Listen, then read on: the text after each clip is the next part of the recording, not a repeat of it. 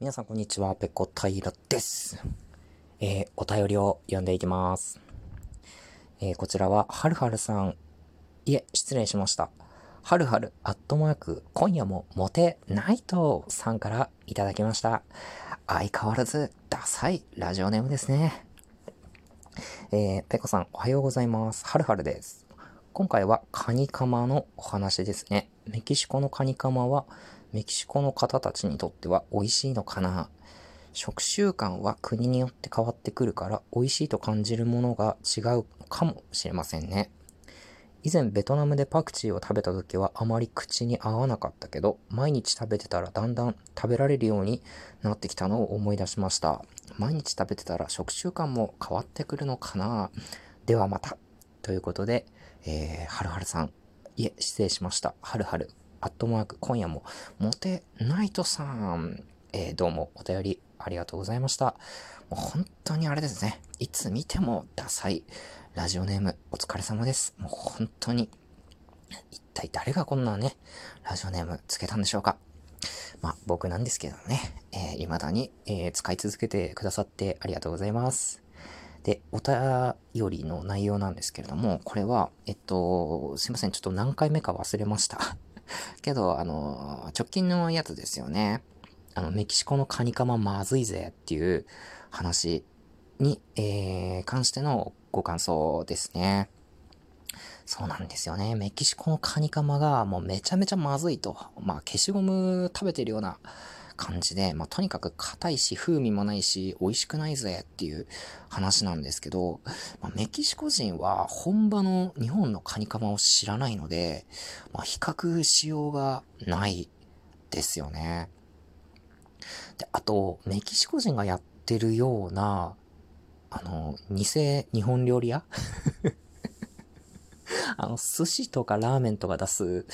お店ね。あの、麺がグダグダ。あの、日本人って、あの、食感、テクスチャーの食感ですね。あれにものすごく厳しいと思うんですよ。厳しいというか、繊細というか、その食感を表す、えー、オノマトペたくさんありますよね。サクサクとか、ふわふわとか、えー、もっちりとか、えー、だからその、他の国の人たちと比べて食感に対する感覚が、えー、繊細なんじゃないかなって思うんですよね。で、この日本人のですね、えー、この感覚を持って、そのメキシコ人がやってる偽日本料理屋に行って、えー、偽ラーメンとか偽うどんを頼むと、もう麺が茹ですぎなんですよ。うーん、何ですかね、こう、食中毒が怖いからよく火を通してやろうっていう、えー、考えなのかわかんないですけど、もうとにかくぐでんぐでんのドロンドロンになってて、もう腰も何もないという形なんですよね。以前ですね、メキシコ人に、えー、冷やしうどん、冷やしたぬきうどんですね。冷凍うどん、日本製の冷凍うどんを使って冷やしたぬきうどんっていうものを作って振る舞ったことがあるんですけれども、みんなね、麺のコシの強さにびっくりしていましたね。あんなにね、コシがある、えー、麺料理っていうのはメキシコにはないですね。うん。まあ、スパゲティとかも食べなくはないんですけども、基本的にみんな、あの、袋に書いてある茹で時間より多く茹でて食べてるような気がしますね。うん。あんまり、あの、日本人のこう口に合う茹で加減の麺っていうものをメキシコで食べたことがないですね。えー、はるはるさんはベトナムで、えー、パクチーを食べた時あんまり口に合わなかった。けど、毎日食べてたら、だんだん食べられるようになってきたということなんですけども、僕もそうです。メキシコ料理でもパクチー、えー、たくさん使います。スペイン語ではですね、シラントロっていう言い方をするんですけれども、日本でいう、まあ、ネギみたいな、薬味みたいな、え形で、いろんな料理によく使われてますね。皆さんがご存知の料理でも、タコスなんかにね、こう散らして食べるっていうことをよくしてます。僕も日本にいる時パクチー、うーん、そんな得意ではなかったんですけど、メキシコで生活始まってからね、いろんな料理にこうついてくるので、だんだん苦にならなくなりましたね。あと僕は辛いものがもう本当に苦手なんですけど、メキシコ人は辛いの大好きです。もう唐辛子ガンガン入れますし、下手したら屋台で売ってるカットフルーツにもですね、チリソースかけて食べたりするぐらい辛いもの大好きなんですよ。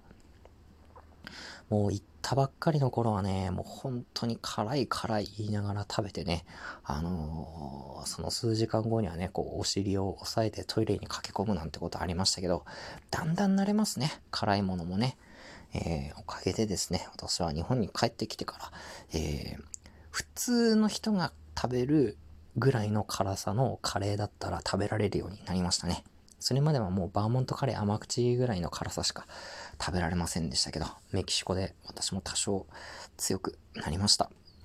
やっぱりね、習慣は人を変えるんですね。いやー、そんなお話で、えー、今日はね、えー、お便りのご紹介ということでした。皆さんもね、えー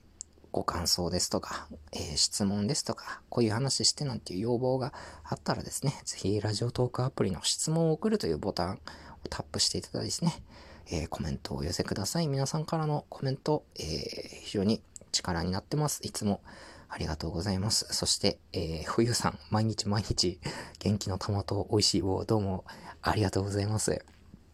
本当にね、毎日ラジオトークアプリを開くと通知が来てて、冬さんから、えー、美味しい棒届きました。元気の玉届きました。ということでね、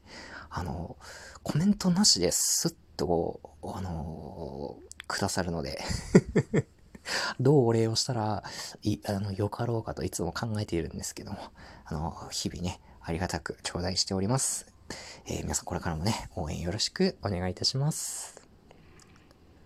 はい、今日の配信はここまでです。次回やれたらやります。それでは、ペロンペロン。